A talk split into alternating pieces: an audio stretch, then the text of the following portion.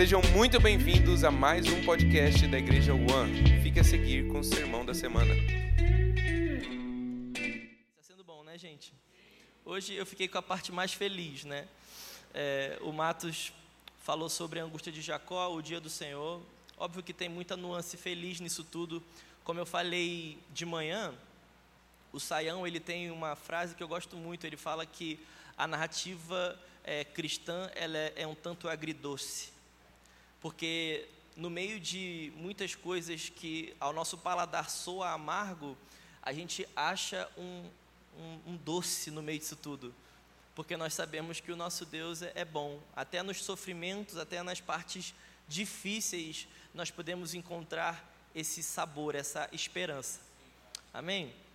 Eu quero começar com uma citação do Michael Vlah, é, que está no livro Ele Reinará para Sempre. Na verdade, é uma teologia bíblica bem grande, é que nós indicamos muito. Eu quero, eu quero a atenção de vocês. É, Michael Vlad diz assim: ó, Eu também não quero que a festa acabe, quero viver, porém também não quero que esse mundo caído e mergulhado em tragédia continue para sempre.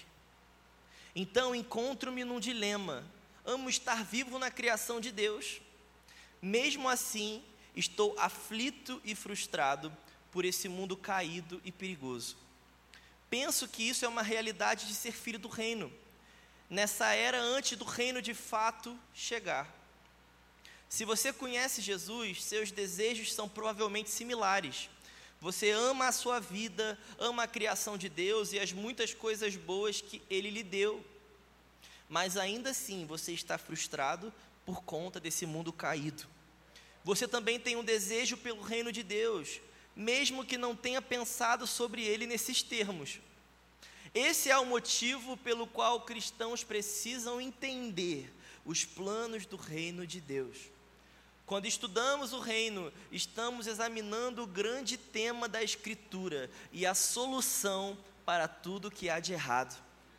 Ainda assim, muitos cristãos vivem sem entender os propósitos do reino de Deus.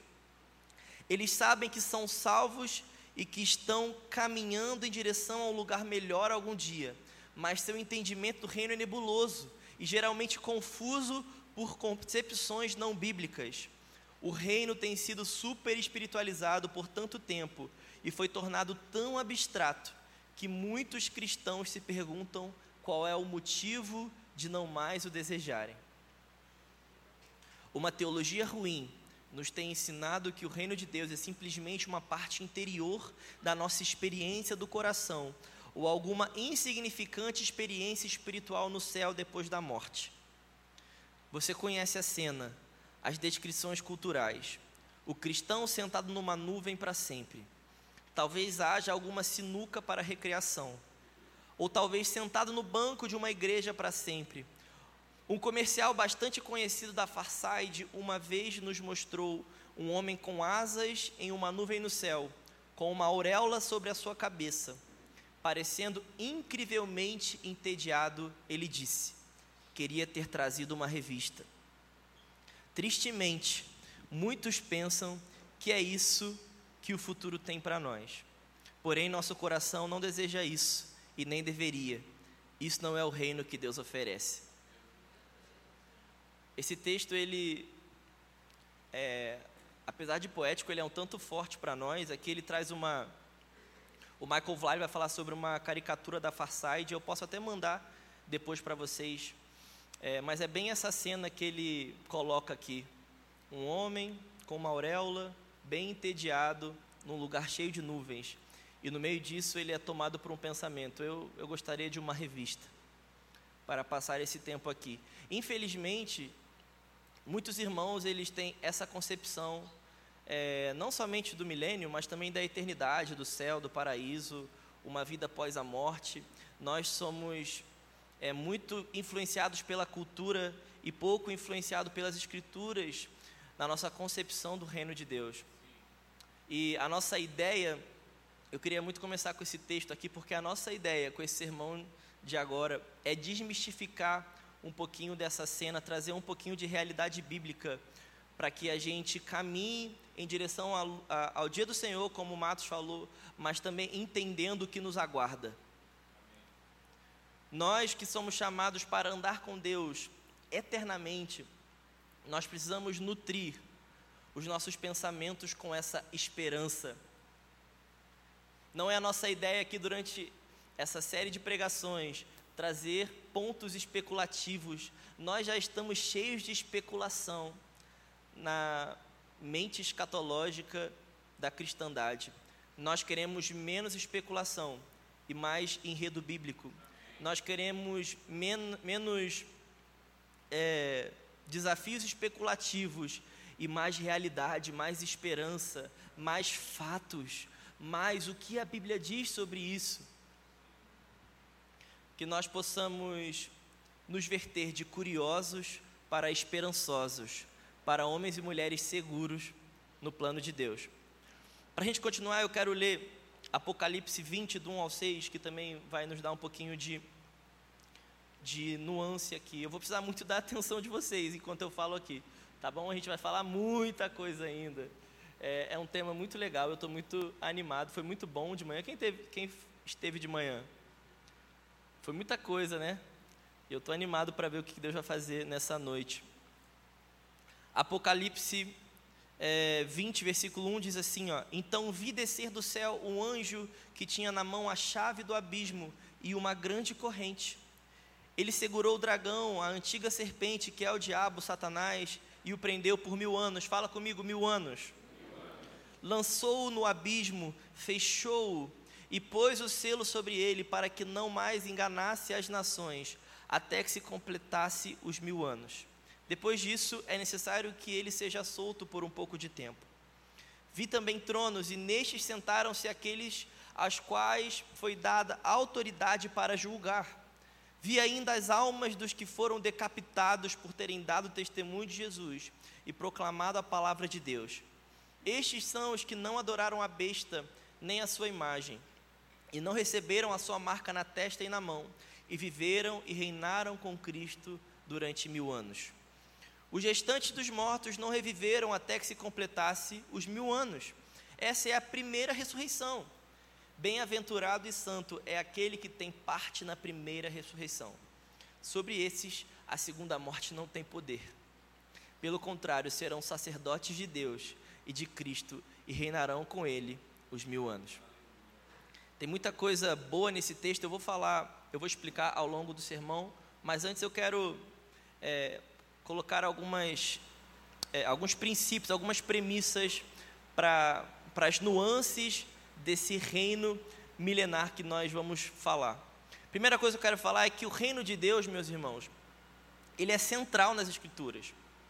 Nós precisamos entender que, apesar da gente ver aqui em Apocalipse 20, é, a parte mais prática sobre o período milenar, né? Apocalipse 20 é a parte das Escrituras que vão nos deixar claro sobre esses mil anos. E é muito importante nós entendermos isso. O milênio não é uma doutrina é, fruto de um cálculo matemático da igreja ao longo da história, alguma revelação de algum irmão, alguma especulação de alguém muito espiritual. Não.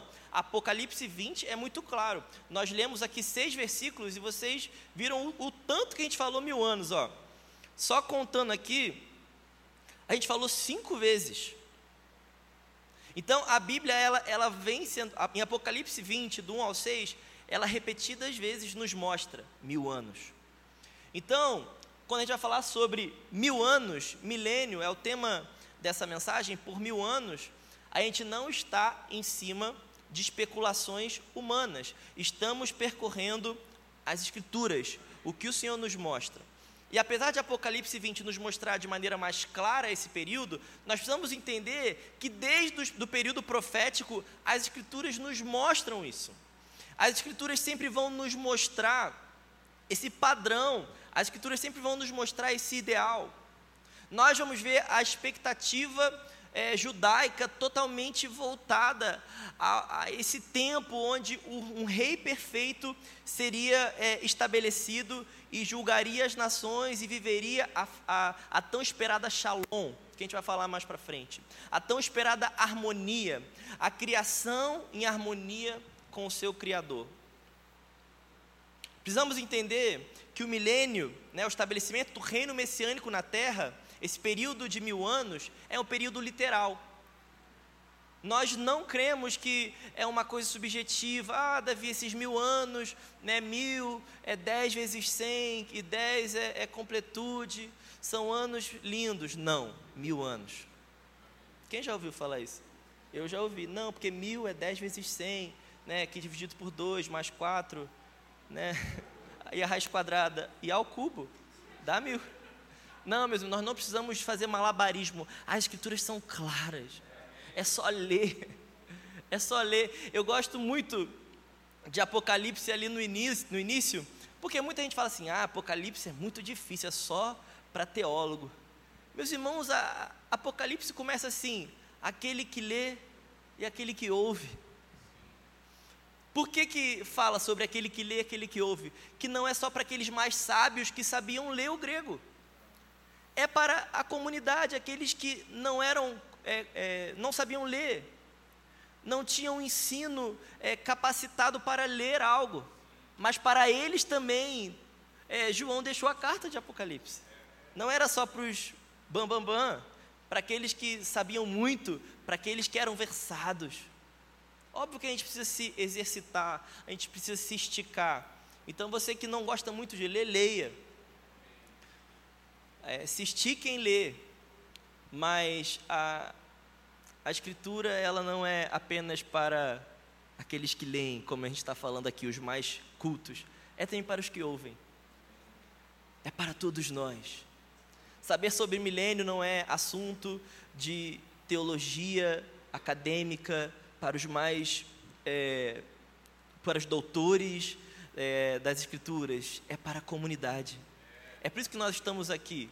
Hoje continua sendo um culto público, um culto onde nós estamos adorando a Deus. Enquanto nós somos nutridos por essa esperança escatológica, nós estamos adorando a Deus.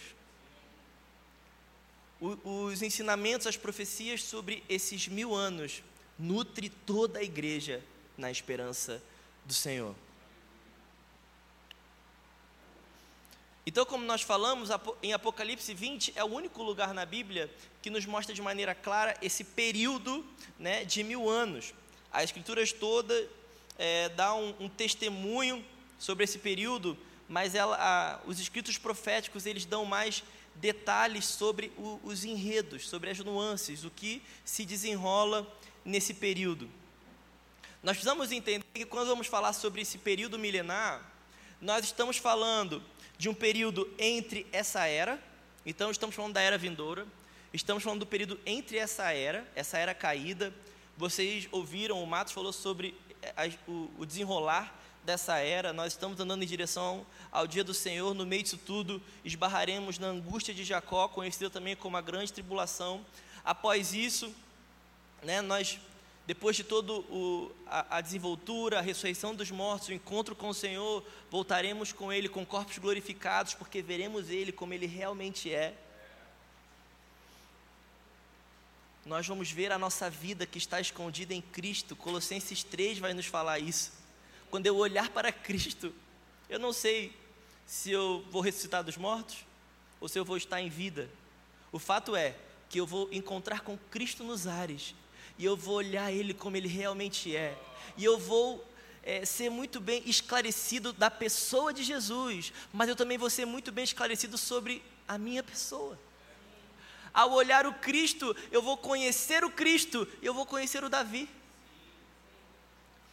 E após esse processo que chamamos de glorificação, onde os meus pecados vão ser totalmente desfeitos dentro de mim. Porque sim, nós somos remidos na cruz. Ah, meus irmãos, mas naquele dia, nós veremos Ele como Ele realmente é. Nós seremos glorificados, nós voltaremos com Cristo. Satanás será destronado, os reis dessa terra serão destronados. O Cordeiro de Deus, que também é o esmagador de cabeças, ele destronará todos os líderes, todos os reis que se opuseram ao plano dele. se opuseram ao, ao, ao povo do Messias, perseguiram a igreja, perseguiram o povo judeu. E depois de nós vermos toda a, a narrativa que o Matos falou, nós, junto com o Cordeiro, iniciaremos esse período de mil anos. É muito importante nós entendermos que esse período de mil anos, eu vou falar durante a palavra também, é um período também de processo. E após esse, esses mil anos, nós teremos novos céus, nova terra. Eu vou falar isso. Então, estamos falando sobre um período entre essa era e a eternidade. Estamos falando de um período entre essa era caída e uma era plena. As Escrituras vão nos falar, quando vão falar de reino de Deus, a gente pode dividir em, em dois temas. Eu creio que há muita confusão aqui entre esses dois temas. A gente precisa separar. O primeiro, o primeiro tema que eu quero falar, nós vamos chamar de reino universal. Fala comigo, reino universal. A Bíblia vai falar, por exemplo, em Salmos 145, 13, Salmos 103, é, 1 Crônicas 29. Nós vamos ver as Escrituras nos falando sobre a soberania do Pai, a soberania do Criador. Então, mesmo nessa era caída, nós precisamos entender que nós temos um Deus soberano. Nós temos um Deus que não perdeu o controle. Deus está no controle. Nada acontece fora da soberania de Deus. Nada acontece fora do controle de Deus. Então nós podemos entender que desde a eternidade Deus está soberano, Deus está como aquele que regimenta, aquele que tem domínio, aquele que tem governo, aquele que tem poder. Nós chamamos isso de reino universal. Mas no meio dessa soberania, nós precisamos destacar o que nós vamos chamar aqui de reino mediador. Fala comigo, reino mediador. E quando a gente fala desse reino mediador, estamos falando desses mil anos, estamos falando do Cristo judeu assentado em Jerusalém, regendo as nações. Então nós não estamos sendo etéreis, nós não estamos sendo subjetivos, falando apenas sobre é, a magnitude, a majestade, é como tudo não sai do, do controle da soberania de Deus. Não, estamos falando de algo muito objetivo: Deus assentado em um trono, Deus assentado em Jerusalém, um homem. Faz sentido comigo? nós vamos ver o mandato de Gênesis 1, ali em Adão. Os universitários estão rindo. O que, que eu falei? Faz sentido comigo? Você que está em casa. Onde é que eu estava? Reino mediador. Isso, Gênesis 1, 26. Então, o mandato de Adão, do primeiro Adão, Adão que estava ali no Éden, foi chamado para governar, foi chamado para é, dominar todas as coisas debaixo da humildade do Senhor, formar família, governar a terra, tudo que você vê na escola One. Nós vamos ver sendo exercido plenamente na pessoa do Filho, o último Adão. Então Jesus é o mediador definitivo, o que o primeiro Adão não foi, o último será em excelência. Nós vamos ver, por exemplo, o Senhor em Mateus 6 nos ensinando a orar, Mateus 6,10, é, assim na terra como no céu, vem o seu reino. O Senhor está nos ensinando a oração sacerdotal aqui, a oração do Pai Nosso. Nós clamarmos Ó oh, Senhor, venha com o seu reino mediador. Venha com a sua justiça sobre os homens. O que o primeiro Adão não foi capaz de fazer, o último Adão fará. Então venha o seu reino, ó Messias. O Senhor nos ensinou a imputar isso na oração modelo, a esperança por esses mil anos. Vocês estão comigo? Então, ao contrário do que muitos pensam, somado tudo que eu, eu falei aqui, quando Jesus retornar, meus irmãos, a gente não vai ver esse céu imaterial da, da Farside. Ou do Red Bull. Quem já viu a, a propaganda do Red Bull? Red Bull te dá asas, aí você, a gente vê um monte de anjinho assim que tomou Red Bull e eles ficam lá nas nuvenzinhas. Não, meus irmãos, estamos falando da justiça de Deus nesse plano aqui. Estamos falando da justiça de Deus em Jerusalém, mas também em São Paulo. Estamos falando do, não de um céu imaterial, mas de uma justiça objetiva, algo que eu vou conseguir tocar. Nós não estamos falando de algo que não tem conexão com a nossa vida, estamos falando de algo que vai fazer muito sentido para cada detalhe da nossa vida. Esse é o nosso Deus, meus irmãos. O nosso Deus não vai nos sacar para uma realidade totalmente avessa, sem conexão conosco. Não. Ele vai tocar tudo que faz sentido para você. Mas agora, tudo que você via sentido com o pecado, você vai ver é, tendo sentido na santidade do Senhor. Você vai ver tendo sentido na perfeita harmonia do Senhor. É sobre isso que nós vamos falar. Depois dessa introdução, eu quero falar sobre dois pontos que são premissas também para que a gente fale sobre as nuances do milênio. Primeira premissa que eu quero falar é: no meio desse desenrolar todo, no meio desses mil anos, nós vamos entender que haverão pessoas com corpos não glorificados durante esse tempo. Ué, Davi, você falou sobre a ressurreição dos mortos, nós vamos encontrar o Senhor, teremos corpos glorificados, nós vamos voltar e matar todo mundo e ficar feliz, não era isso? Quase isso. Nós precisamos entender. Abre comigo Isaías 65. Eu gosto muito de Isaías 65 para falar disso também. Isaías 65, 20. Olha o que está escrito aqui, gente, ó. Não haverá mais nela criança que nela onde? Isso aqui está falando sobre o milênio. Que viva somente alguns dias, nem velho que não complete os seus dias, porque morrer aos 100 anos será morrer ainda jovem.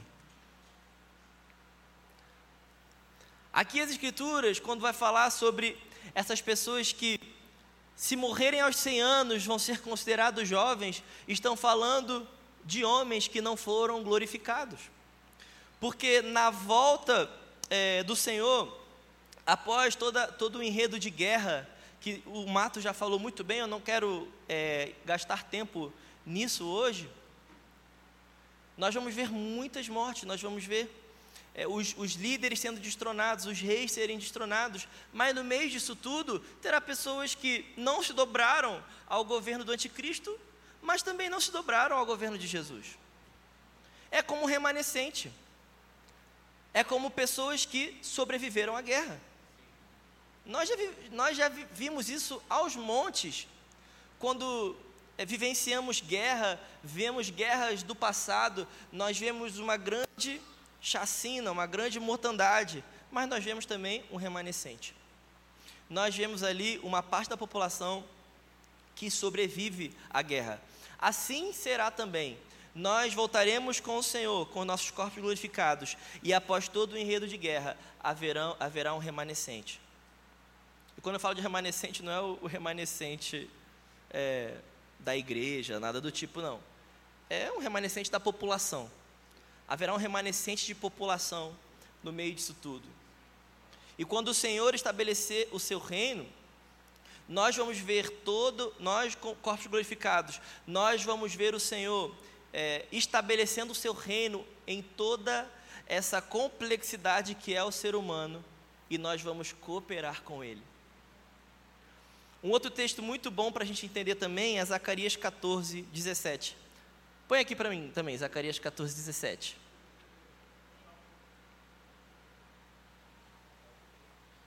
Foi? Ó, Zacarias 14, 17. Se algum dos povos da terra não subir a Jerusalém, isso aqui está falando do milênio também. Lembra, eu vou falar disso mais para frente, mas no milênio nós tributaremos ao Senhor em Jerusalém. Nós falamos muito isso nas ofertas, né? Falamos de Isaías 2, nós levarmos os nossos tributos como povos até Jerusalém. E aqui o profeta está falando: ó, se algum dos povos da terra não subir a Jerusalém para adorar o rei, o Senhor dos exércitos esse povo ficará sem chuva. Vai para o 18. Se os egípcios não subirem nem vierem, ficarão sem chuva. Virá sobre eles a praga com que o Senhor castigará as nações que não subirem para celebrar a festa dos tabernáculos. O que é esse enredo de Zacarias 14, meus irmãos? Isso aqui o profeta está falando, aqui em específico sobre a festa dos tabernáculos, mas está falando aqui sobre o Egito decidir não ir tributar ao Senhor. Não, eu não quero ele, eu não quero esse rei. Nós vamos ver isso acontecer durante o milênio. Porque é, não é pode plim plim plim. Não é mágica. Nós veremos todos os líderes sendo destronados que estão agindo por pecado. E quando eu falo disso, eu não quero que você pense em apenas líderes terrenos, não. Pense em principais e potestades, porque Satanás será preso principais e potestades que é, levam nações segundo o curso desse mundo, dessa era caída. Todos esses poderes serão é, destronados e amarrados,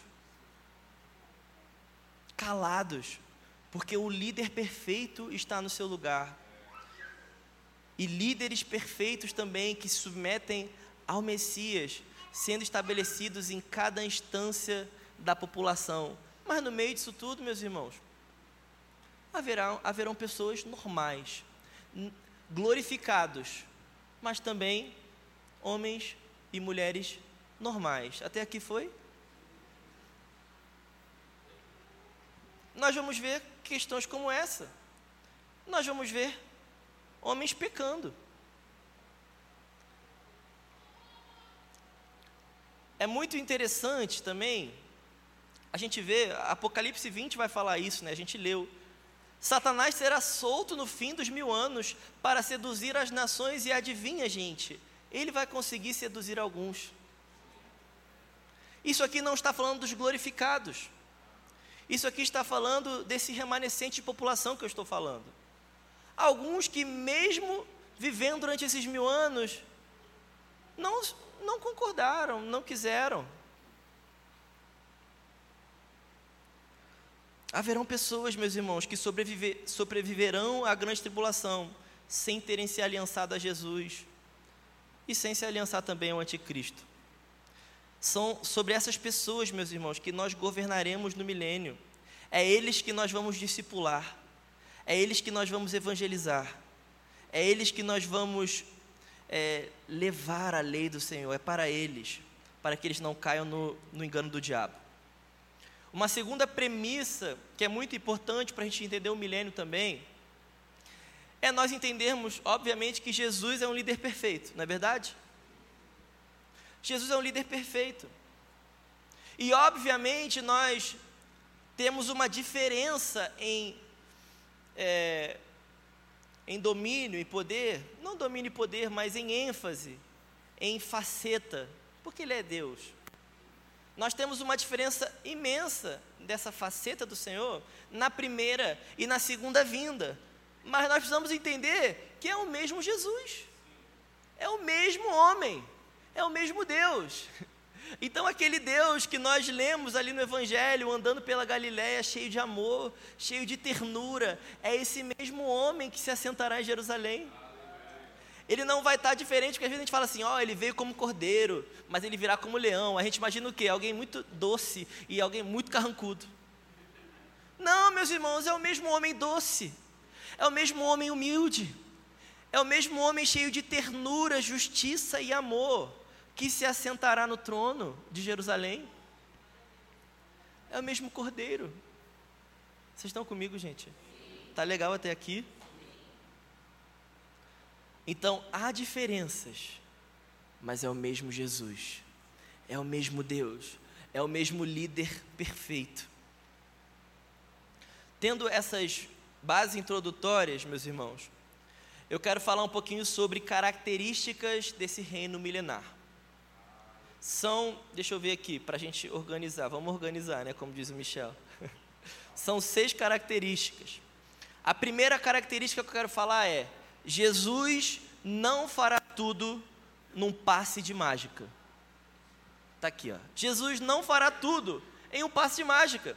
Porque às vezes a gente tem esse falso entendimento, que eu não sei quem nos ensinou isso. Que é o quê? Guerra, muita guerra, muito sofrimento, decapitação, loucura, aí vem avivamento, ressurreição dos mortos, parúzia, encontramos Jesus, vem, mata todo mundo, e aí isso acontece na terça. Na quarta-feira, Beverly Hills. Tinha um monte de sangue, aquele sangue sumiu, aquele sangue sumiu, aqueles prédios destruídos, sabe, é igual a origem, já viu a origem? Ou Tenet também. Vocês não veem filme? Christopher Nolan? Cultura, gente. Cultura. Deus vai redimir a cultura.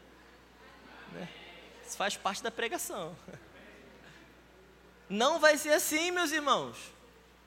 Não vai ser tudo num passo de mágica. Terça está tudo destruído, quarta-feira está tudo limpo, cheiroso, maravilhoso. Por isso nós teremos mil anos para ver como um, um líder bom coloca tudo no lugar. Um rei bom, disposto a lidar com processos, disposto a lidar com as arquiteturas. Está tudo destruído, vamos fazer um plano de arquitetura para São Paulo.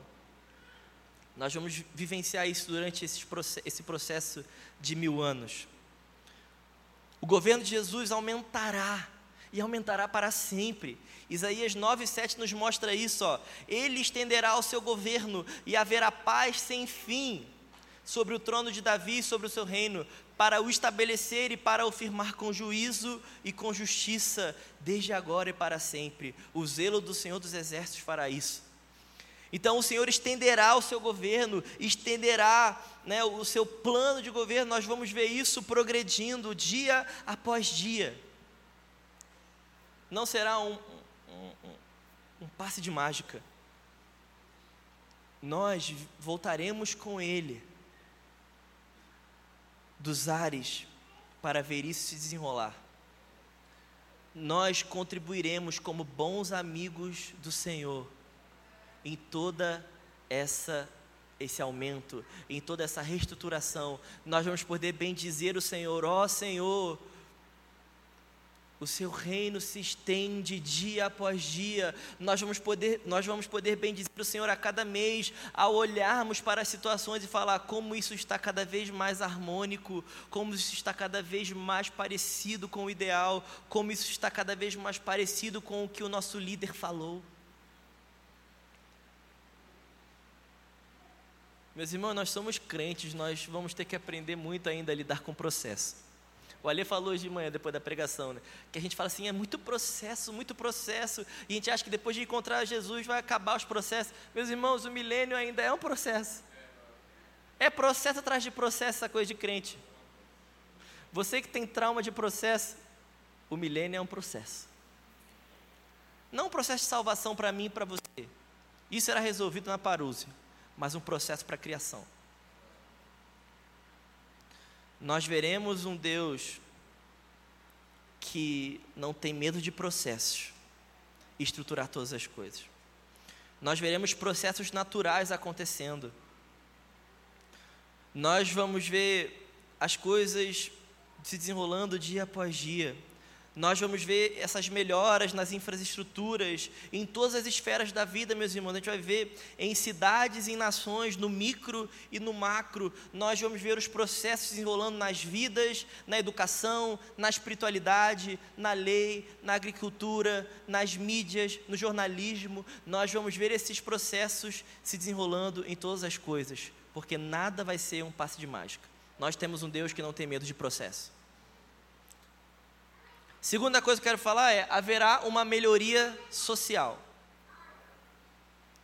Apocalipse 22, 2 vai falar assim: ó, no meio da praça da cidade e de um e de outro lado do rio está a árvore da vida, que produz doze frutos, dando seu fruto de mês em mês. E as folhas da árvore são para a cura dos povos. É importante nós entendermos quando Apocalipse 22, 2 diz aqui, a gente canta, né? Gente canta que nunca mais haverá dor, pois no trono ele está. A gente canta, como é que é? é e do outro lado estava a árvore da vida, trazendo cura para o seu povo. Então a gente vai ver esse processo enrolando. Não é assim, a mágica da vida, a mágica para as nações, o milagre espontâneo, sobrenatural das nações, não é cura. Então é processo. Nós vamos ver Deus curando as nações. Nós vamos ver Deus e nós vamos poder participar como amigos, como cooperadores. Os glorificados, imagina, você vai estar fazendo parte da comitiva de Moisés, de Davi, de Elias, de Pedro. Os amigos do rei, levando cura para as nações. Quem sabe, eu falei hoje de manhã, você não vai ser o motorista do caminhão, vai estar lá no caminhão. Cura para as nações, árvore da vida. E você vai. Eu estou sendo. Estou é, ilustrando aqui, vocês estão entendendo, né? Porque a gente não consegue imaginar isso. A gente não consegue imaginar um motorista. A gente não consegue imaginar um engenheiro. A gente não consegue imaginar esses detalhes da vida. Por quê? Porque a nossa imaginação está muito folclórica, como eu falei. Mas, meus irmãos, isso é a melhora social se desenrolando no milênio. Nós vamos ver isso se desenrolando durante os mil anos. Um outro ponto dessa questão de justiça social, que é muito importante a gente falar também, é que nós vamos ver a longevidade é, aumentando progressivamente. Nós lemos, né? É, aqui em cima, a gente, a gente leu é, em Isaías 65 sobre as pessoas que, se morrerem aos 100 anos, vão ser consideradas jovens. Imagina, morreu com 100 anos. Puxa vida, tão jovem, né? Tão novo. Foi atravessar, atropelaram ele.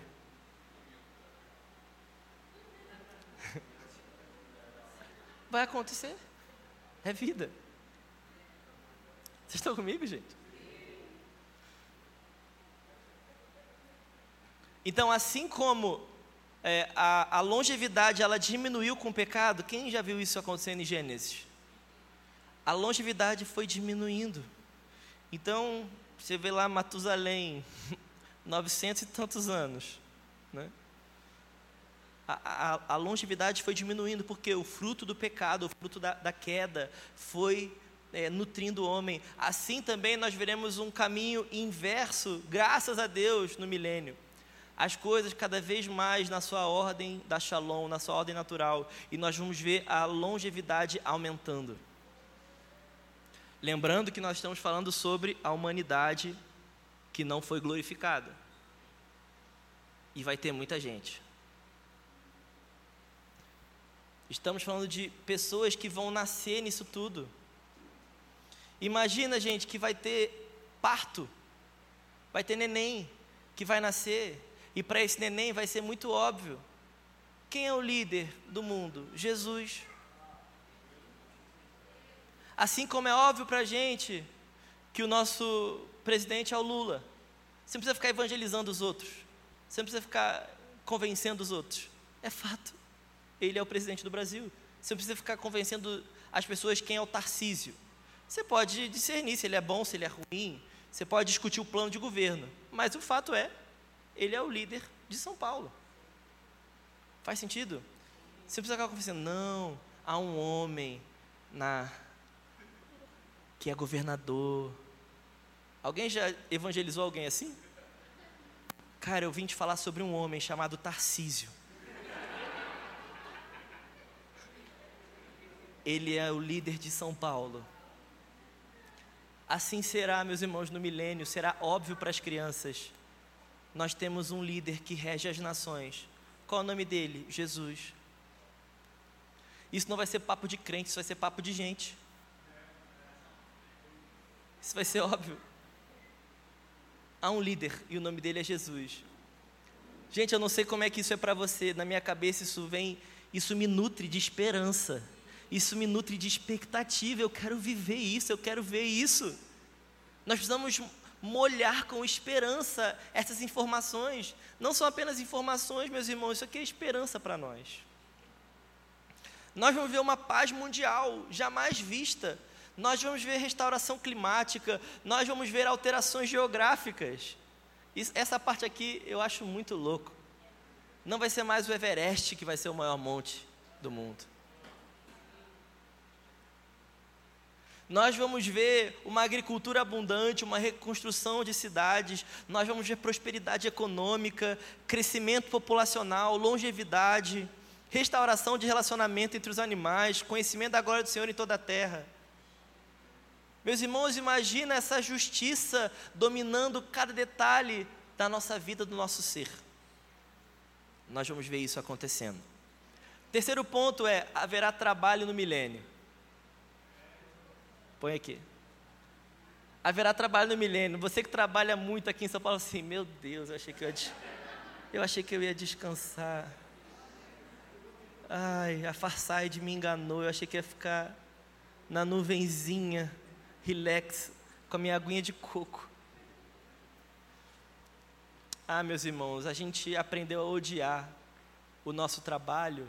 A gente não, né? Estou generalizando porque a gente aprendeu a olhar ele com as lentes do pecado.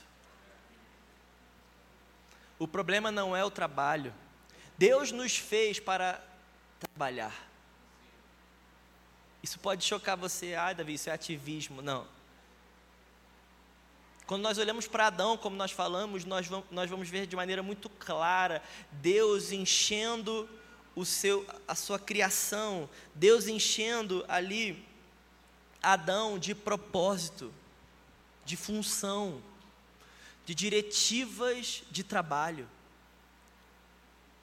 O problema é porque nós é, não colocamos, como eu falei, Jesus como mediador. Né? Eu gosto muito de uma. É, quando Bonhoeffer ele vai dizer que Cristo ele é como o sumo sacerdote, ele é mediação para todas as coisas. Então, Cristo ele é mediação para o Pai, isso é muito óbvio, né? Jesus é caminho para o Pai. Mas Cristo não é mediação apenas para o Pai, Cristo é mediação para tudo. Cristo deve ser mediação para todas as coisas. Cristo deveria ser mediação entre mim e a Ana, entre você e sua esposa. Cristo é mediação para tudo, meus irmãos. Será que Cristo tem sido mediação para o seu trabalho? Mediador? Será que você, ao olhar para o seu trabalho, você coloca as lentes de Cristo em você? Ou você coloca as lentes do dinheiro? Ou você coloca as lentes do status? Ou você coloca as lentes da convenção social? Não, meus irmãos. Que no nosso trabalho nós possamos glorificar ao Senhor. Eu falei de manhã, eu vou endossar aqui de noite. Há duas coisas que eu creio que tem, nos fazem muito mal para nós compreendermos é, toda essa dinâmica aqui do milênio e a gente não consegue compreender de maneira bíblica porque nós estamos feridos com duas coisas. Uma é trabalho e a outra é, des é descanso. Nós não sabemos trabalhar como Deus nos chamou e nós não sabemos descansar como Deus nos chamou. Porque trabalhar é, não é apenas você empurrar com a barriga a sua função Deixa isso para outra pregação, né? Mas trabalhar é encontrar propósito. Nós vamos falar de galardão já já. E Deus não vai. É, a, a, as questões do galardão não são em cima apenas de, de trabalho, não são em cima apenas de, sei lá, CLT, MEI, como o seu Kenai te, te representa, a sua atividade econômica, não, é, é propósito. Para que, que Deus te fez? As suas habilidades. Então você talvez seja um comerciante, mas você também é um músico. Talvez por hobby. Talvez porque você ama tocar música. Talvez Deus te honre como comerciante naquele dia, mas também como músico. Porque Deus ele não olha apenas as partes pragmáticas do homem, ele olha o propósito de todas as coisas. Quando falamos de trabalho, meus irmãos, não estamos falando apenas da maneira que você ganha dinheiro. Estamos falando como você encontra a razão de viver. Estamos falando onde você deposita a sua força, onde você deposita a sua energia, onde você deposita a, a, os seus neurônios. Vocês estão comigo, gente? Haverá trabalho no milênio. E, e depois dessa junção toda que eu falei, né? Guerra, destruição, muitas coisas fora do lugar, e mil anos para a gente colocar tudo no lugar, eu sou levado a achar que vai ter trabalho e vai ter muito trabalho. Vai ter trabalho demais, meus irmãos.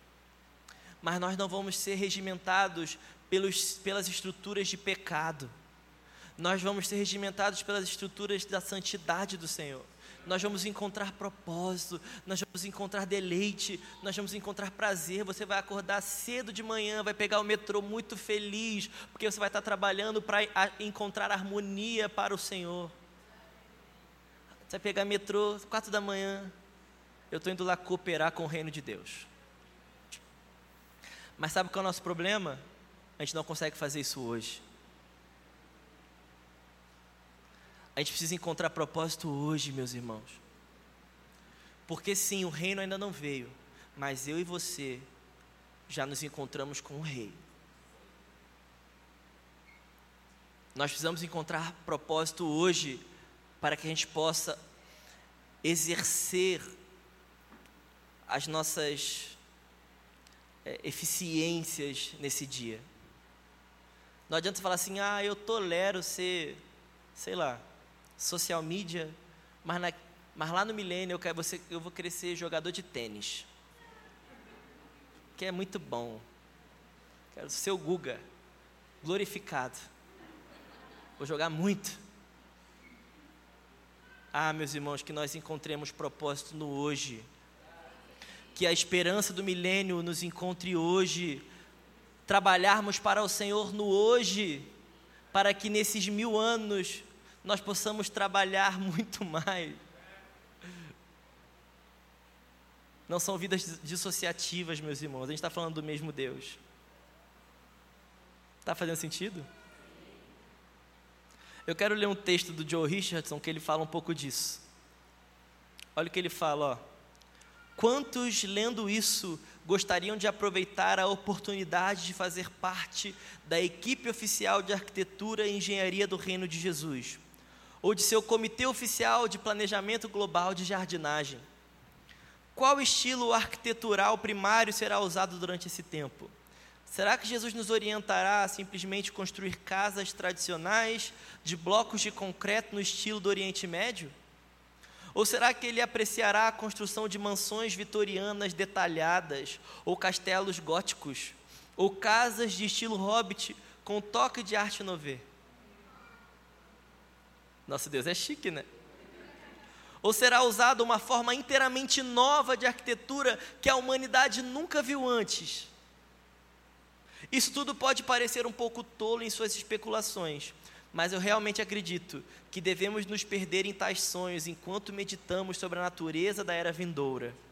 Pois, na verdade, essa realidade a de nossa participação na renovação da terra em parceria com o Rei dos Reis é tão real quanto o nosso enfadonho cotidiano atual. Esse tipo de sonho tem muito mais a ver com a esperança do Evangelho. Imagina, meus irmãos, por exemplo, o Aguilera, fisioterapeuta hoje, no milênio, sendo fisioterapeuta de maneira plena para a glória do rei judeu.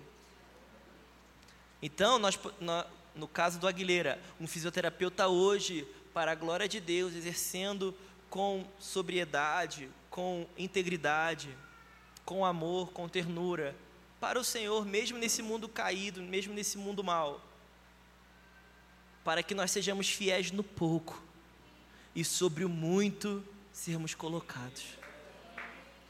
Porque nós fomos fiéis nesse mundo caído aguentamos a labuta desse mundo caído, nós seremos colocados no descanso do Senhor. Servo bom e fiel, entra no descanso do Senhor.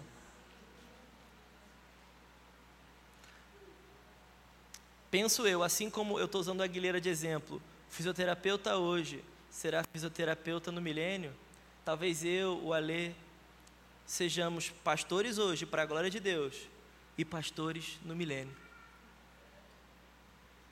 Terão escolas de teologia no milênio, meus irmãos. Nós vamos ter que educar as criancinhas que eu falei. Nós vamos ter que falar sobre a lei do Senhor. Imagina o seminário de teologia que terá em Jerusalém. Imagina Moisés explicando a lei. Imagina Davi ensinando sobre a tenda de Davi. Imagina isso, meus irmãos. É sobre esse milênio que a gente está falando. No meio disso tudo, meus irmãos, nós vamos ver salvação. Nós vamos ter que discipular essas crianças, nós vamos ter que falar. Por mais que seja óbvio que Cristo é rei, nós vamos ter que falar para elas: Ele é o Senhor de todas as coisas. Ele estava desde o princípio. Antes de nós sermos, Ele era. E talvez a gente traga todos os atos das Escrituras, o que talvez nem faça sentido para essas crianças, né? Grande tribulação, Satanás, pecado. Pecado, ela, ela talvez tenha um pouco mais de noção. Estruturas pecaminosas. Talvez nós tenhamos que discipular muito essas crianças para que no final do milênio Satanás não enrede elas. Está fazendo sentido, gente? Eu tô, eu tô querendo ser bem realista no milênio, porque eu acho que a gente muitas vezes é muito subjetivo. Por mais que para essas crianças será normal, Cristo assentado, nós vamos ter que discipulá-las. Nós vamos ter que evangelizá-las, elas vão ter que se render ao senhorio do Senhor. Quinto ponto. Deus não irá. Cadê? Não foi. Tá tudo bem. Deus não irá liberar sua autoridade governamental sem oração. Porque às vezes a gente pensa a oração também muito subjetivo. Já que Cristo está no trono, eu não vou orar, né? Não, meus irmãos, a oração vai aumentar. O relacionamento com Deus vai aumentar. Eu, eu tenho uma mente meio imaginativa, eu fico pensando, talvez, nas nossas cartas para Jerusalém. A gente até ficar pensando, meu Deus, eu estou falando, eu estou orando. O que está acontecendo aqui? Eu estou fazendo petições a Ele nós vamos ver Salmos 2 acontecendo de maneira muito prática. Pede-me, eu te darei as nações por herança. Tudo acontece, meus irmãos, por meio da oração, e não será diferente no milênio.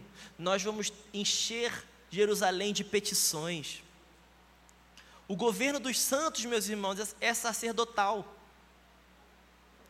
Os santos glorificados que governarão que serão colocados nas instâncias de governo pelo Messias, eles vão reger as nações junto com o Messias por meio de petições, por meio de sacerdócio, porque esse é o jeito de Deus. Oração não é o meio limitado de Deus nessa era caída, oração é o meio eterno. Aqueles anjos, quando eles olham o Senhor, os seres viventes, eles continuam professando: Santo, Santo, mas Ele está na minha frente, mas a cada dia eu vejo algo novo, Ele é santo, ele é santo. Nós nunca nos cansaremos de orar, de proferir palavras de bênção, de amor a Ele. É natural, meus irmãos, mas ainda é Deus. Ele está aqui, mas Ele ainda é o Filho do Homem. Nós vamos ver Isaías 56, 7, a casa de oração sendo estabelecida para sempre. E por fim, haverão diferentes níveis de glória no milênio. Nós vamos ver, por exemplo, em 1 Coríntios 15, é, o apóstolo Paulo vai falar sobre essa diferença de astros. Vamos abrir 1 Coríntios 15, 41. Tá legal até aqui, gente? Eu acho que tá, mas é muita coisa, né?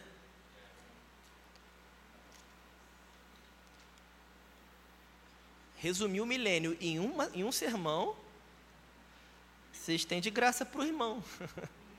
Mas está tá indo, né, gente? Eu quero ler 1 Coríntios 15, 41. Não, vamos ler é, a partir do 41, pode ser. Uma é a glória do sol, outra a glória da lua, e outra a das estrelas, porque até entre estrelas, estrela e estrela, há diferença de glória. Né? Então, aqui está falando do sol, da lua, e imagina, o, o, o Ale falou hoje de manhã também, estrelas que são infinitamente maior que o sol. Quem já viu esses vídeos né, de galáxia e tudo mais? Nós temos é, outras estrelas que o sol perto dessas estrelas vira uma poeirinha. Quem já viu isso? De outros sistemas, né? De outros. É, nós não estamos falando do sistema solar. Então é um pouco disso aqui que nós podemos entender de 1 Coríntios 15. Cada uma tem o seu tamanho, cada uma tem o seu fulgor, cada uma tem a sua intensidade. Pois assim também é a ressurreição dos mortos. Semeia-se o corpo na corrupção, ressuscita em glória. Semeia-se em fraqueza, ressuscita em poder. Semeia-se corpo natural, ressuscita corpo espiritual. Se há corpo natural, há também corpo espiritual. Pois assim está escrito: o primeiro homem, Adão, se tornou um ser vivente, mas o último Adão é espírito vivificante. Então, após o, apóstolo Paulo falar sobre essas diferenças de glória das estrelas, ele fala sobre a ressurreição dos mortos. Ele fala sobre o processo no qual nós passaremos. E meus irmãos, muitas vezes quando a gente vai falar de galardão, sobre níveis de glória no milênio, a gente ainda tem uma visão muito deturpada. A gente tem uma visão muito caída e a gente começa a disputar para ver quem vai ter mais glória. Meus irmãos, a gente está falando de, de pessoas glorificadas. Estamos falando de pessoas que não vão fazer conta baseada em disputa de pecado. Mas sim, meus irmãos, mesmo em meio a isso, nós precisamos entender o que semeamos nesse tempo, colheremos no próximo tempo. O que semeamos nesse corpo corruptível, uma carne corruptível, nós colheremos no corpo incorruptível. O que semeamos no meio de uma era de pecado, colheremos numa era perfeita. O Matos nos deu um exemplo que eu acho muito bom. Ele falou é, sobre diferentes níveis de amperagem nos fios da eletricidade. Eu não sou engenheiro elétrico, a Ana, eletricista, a Ana é. Ela já me corrigiu, eu, eu, engenheiro eletricista, não é elétrico, né, meu bem? Então ela sabe melhor do que eu. Mas, para a energia, a corrente, nós medimos em ampere, não é? Física, quem lembra de física? 15% da igreja. Então, nós temos a amperagem dos fios. Você não pode colocar muita amperagem se você tem uma espessura fina. Então, quanto maior a, a, a bitola do fio, maior a amperagem, a possibilidade de amperagem. Então, é assim também. É mais ou menos essa dinâmica que nós podemos entender essa semente nesse tempo e a colheita no tempo seguinte. Quanto maior a espessura, quanto maior uma vida depositada no Senhor, maior a amperagem, maior a condução de glória, maior a condução na colheita naquele dia. É por isso que nós precisamos levar muito a sério nossos, as nossas eficiências, os nossos não eficiências, né, mas o nosso propósito nessa vida. Não é sobre eficiência, é tudo de graça, meus irmãos. Mas nós precisamos levar a sério o propósito pelo qual Deus nos plantou nessa era agora. Porque quando nós levamos isso a sério, nós podemos de alguma maneira aumentar essa amperagem naquele dia. Eu quero ser uma oferta de libação para o Senhor, meus irmãos. Porque eu quero estar muito perto dele nesse dia. Eu não me lembro se quem falou se foi Samuel Whitfield sobre, é, acho que é Samuel Whitfield com John Wesley, eu não me lembro agora. George Whitfield. E quem? John Wesley. É, falando, eu estarei tão longe e ele tão perto dele. Há, uma, há uma, um entendimento sobre esse, esse galardão, meus irmãos, quando esse irmão George Whitfield vai falar sobre isso. Então nós precisamos entender: haverá diferentes níveis de glória no milênio. Abre comigo, você já está em 1 Coríntios 15, né? Eu quero ler, para a gente já ir para o final, eu quero ler 1 Coríntios 15, 25 ao 28, para a gente falar sobre o pós-milênio. Como nós falamos, o milênio é esse processo. Falamos sobre seis fatores do milênio, seis características do milênio. Nós falamos sobre esse processo. Não é um passe de mágica, é um processo. Nós veremos esse processo com o Senhor. Olha o que as Escrituras dizem em 1 Coríntios 15, 25. Porque é necessário que Ele, Ele quem? Jesus, reine, aonde? No milênio. Até que absolutamente todos os seus inimigos sejam prostrados debaixo dos seus pés. E o último inimigo, e o último inimigo que será destruído é a morte. Pois ele tudo sujeitou debaixo de seus pés, porquanto quando se afirma que tudo lhe foi submetido, é evidente que isso não inclui o próprio Deus, que conduz todas as coisas à submissão de Cristo. Todavia, quando tudo lhe estiver sujeito, então o próprio Filho se submeterá àquele que todas as coisas lhe colocou os pés, a fim de que Deus seja absolutamente tudo em todos. Ah, meus irmãos, que que, vers, que versos bonitos, porque aqui o apóstolo Paulo está nos, nos mostrando essa dinâmica. O Senhor Jesus, no meio de todo esse processo, trazendo toda essa harmonia para toda a criação, aquilo que o primeiro Adão foi incapaz de fazer, no meio de um lugar muito bom, sem estrutura de pecado. As pessoas falam assim, Davi, como as pessoas vão pecar no milênio? É Jesus que vai estar governando. Gente, Adão pecou no paraíso. E isso vai nos mostrar que o problema não é apenas as estruturas de pecado, o problema sou eu e você. É o homem. O pecado que habita no homem. Não adianta estar tudo perfeito, você está na melhor igreja, você está na melhor família. Se você não tiver um encontro com o Senhor, você ainda está totalmente depravado. O milênio vai nos mostrar que o problema não era só Satanás, era o homem.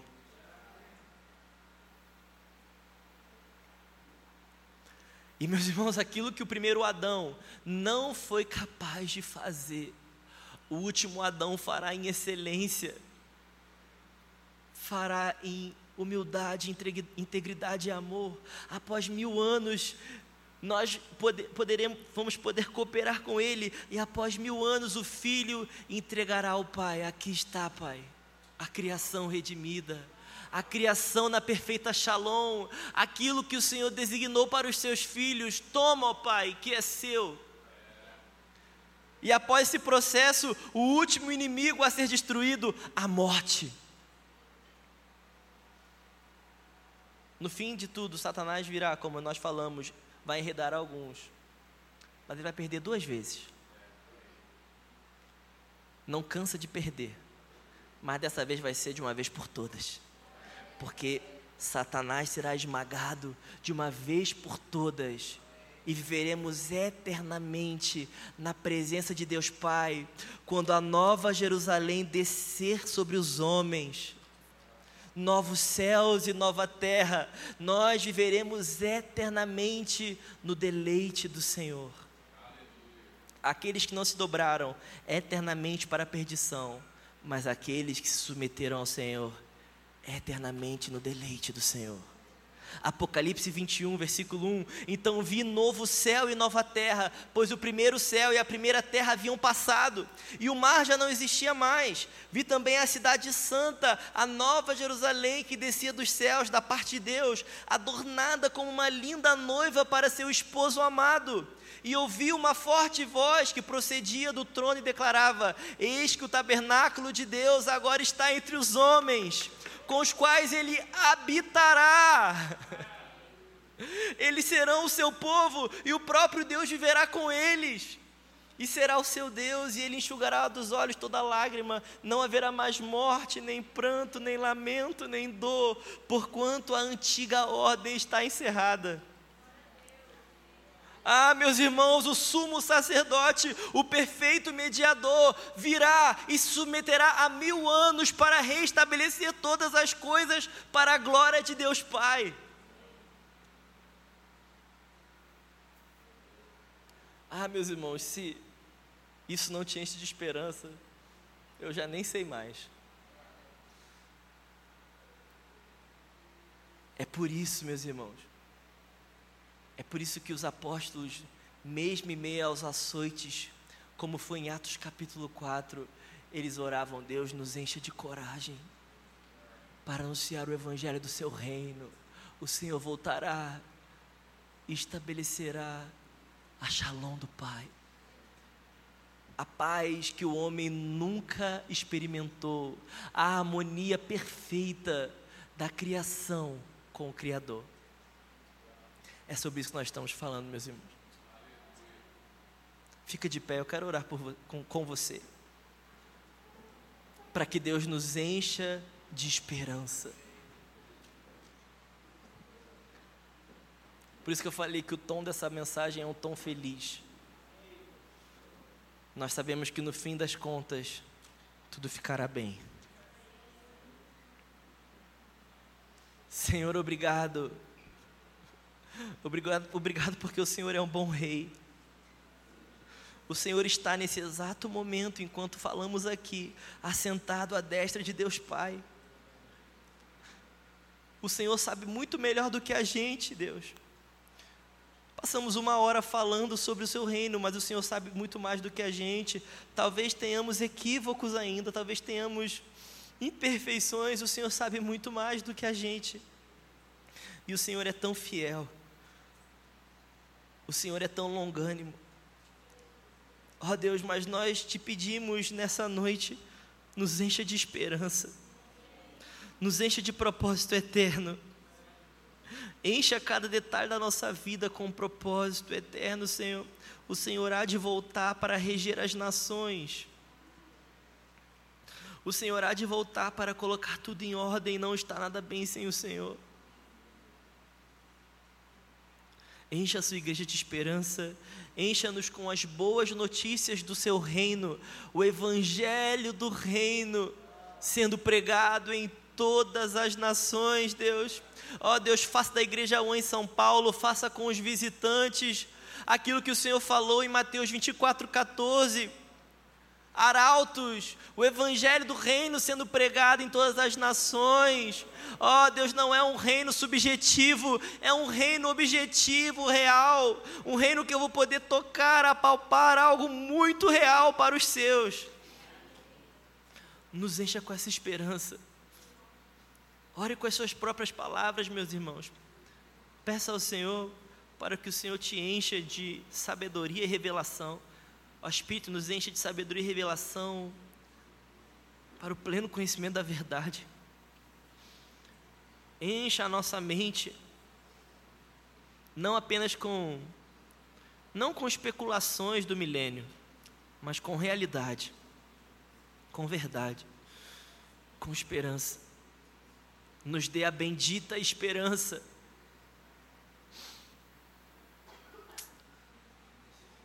Nós te amamos, Senhor. Nós amamos o Seu nome. Deus, eu abençoo cada homem, cada mulher, cada família dessa casa, dessa família. Obrigado pela nossa família espiritual, Senhor. E eu abençoo cada um aqui com a Sua graça, com o Seu amor, com a Sua comunhão, para que nós possamos dar testemunho durante essa semana do Evangelho do Reino, que será pregado até o Senhor voltar.